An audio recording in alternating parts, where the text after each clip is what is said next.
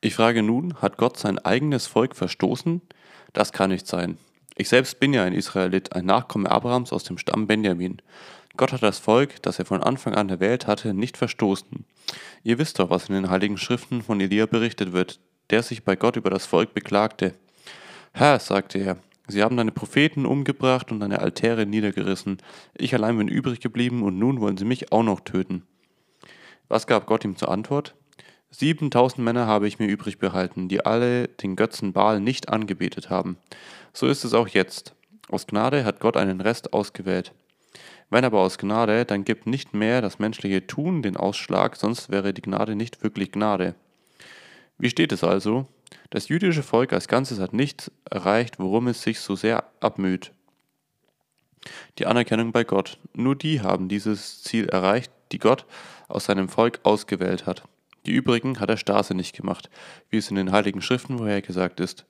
Gott hat ihren Geist verdunkelt, so dass sie mit ihren Augen nicht sehen und mit ihren Ohren nicht hören bis zum heutigen Tag.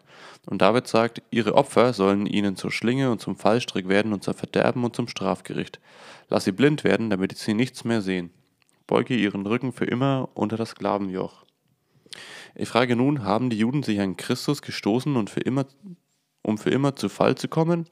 Gewiss nicht. Es ist vielmehr so, weil sie Gottes Rettungsangebot ablehnten, wurde es den anderen Völkern gebracht und das soll dazu führen, dass die Juden auf die anderen eifersüchtig werden und es ihnen gleich tun wollen.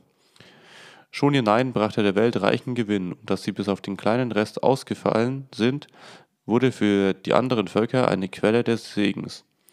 Wie groß wird dann erst der Segen für die Welt sein, wenn das Volk Israel in seiner Gesamtheit zu Gottes Rettungstat Ja sagt?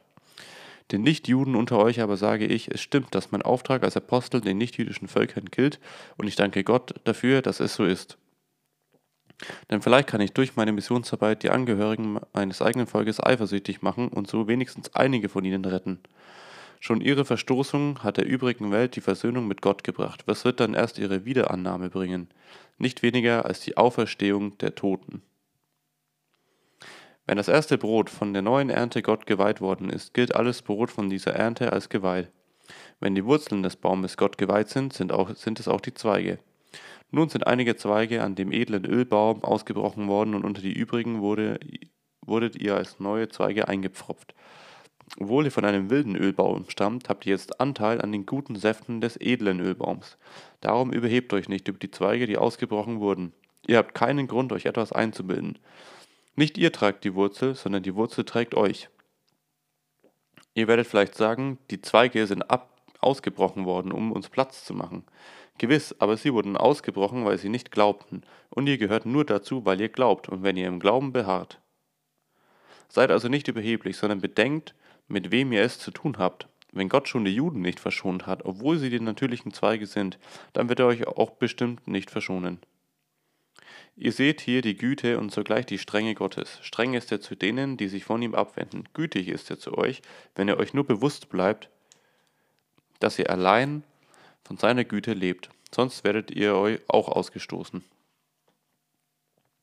Aber auch die Juden werden wieder eingepfropft, wenn sie die Einladung zum Glauben nicht länger abweisen. Gott hat sehr wohl die Macht dazu. Er hat auch die Zweige eines wilden Ölbaums ganz gegen die natürliche Ordnung in den edlen Ölbaum eingepfropft. Dann kann er erst recht die Juden als die natürlichen Zweige wieder in den eigenen Baum einpfropfen.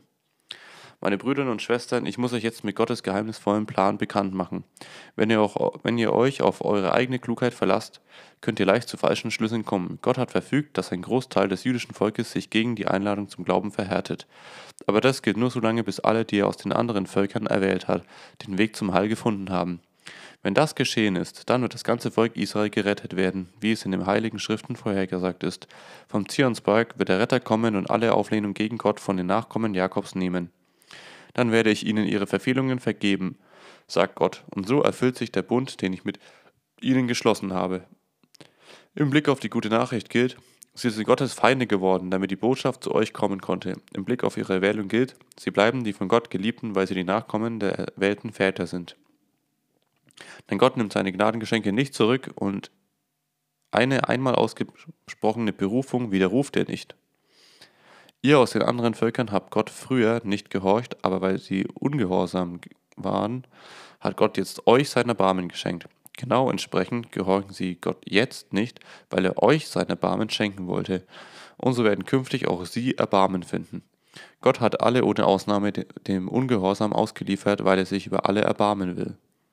Wie unergründlich tief ist Gottes Reichtum, wie tief seine Weisheit und seine Voraussicht, wie unerforschlich sind seine Gerichtsurteile, wie unbegreiflich seine Führungen.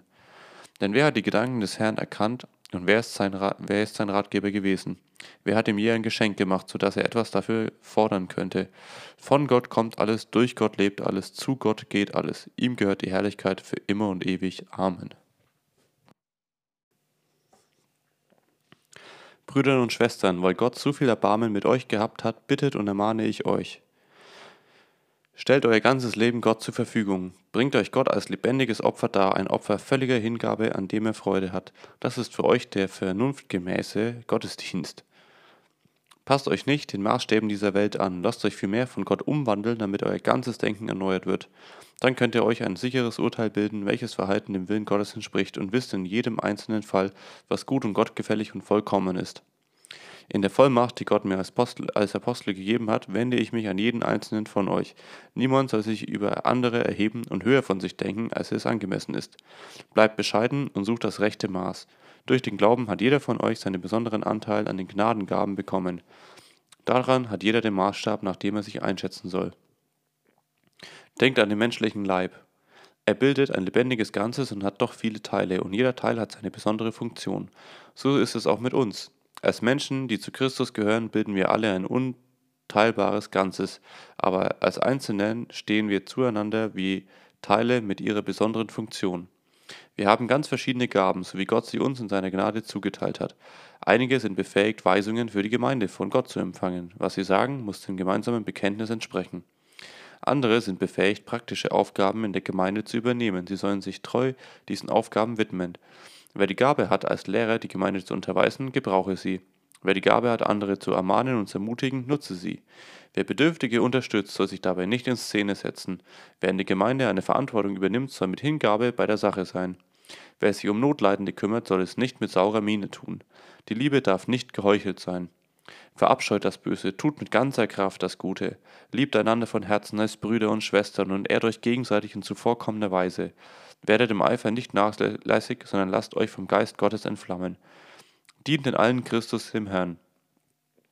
Seid fröhlich als Menschen der Hoffnung, bleibt standhaft in aller Bedrängnis, lasst nicht nach im Gebet.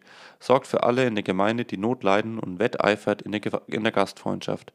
Wünscht denen, die euch verfolgen, Gutes. Segnet sie, anstatt sie zu verfluchen.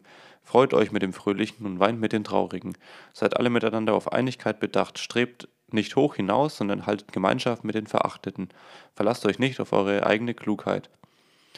Wenn euch jemand Unrecht tut, dann zahlt es niemals mit gleicher Münze heim. Seid darauf bedacht, das vor den Augen aller Menschen bestehen zu können. Soweit es möglich ist und auf euch ankommt, lebt mit allen in Frieden. Nehmt keine Rache, holt euch nicht selbst euer Recht, meine Lieben, sondern überlasst das Gericht Gott. Er sagt ja in den heiligen Schriften, ich bin der Rächer, ich habe mir das Gericht vorbehalten und selbst werde vergelten. Ich selbst werde vergelten. Handelt vielmehr nach dem Wort. Wenn dein Feind hungrig ist, dann gib ihm zu essen, und wenn er Durst hat, gib ihm zu trinken.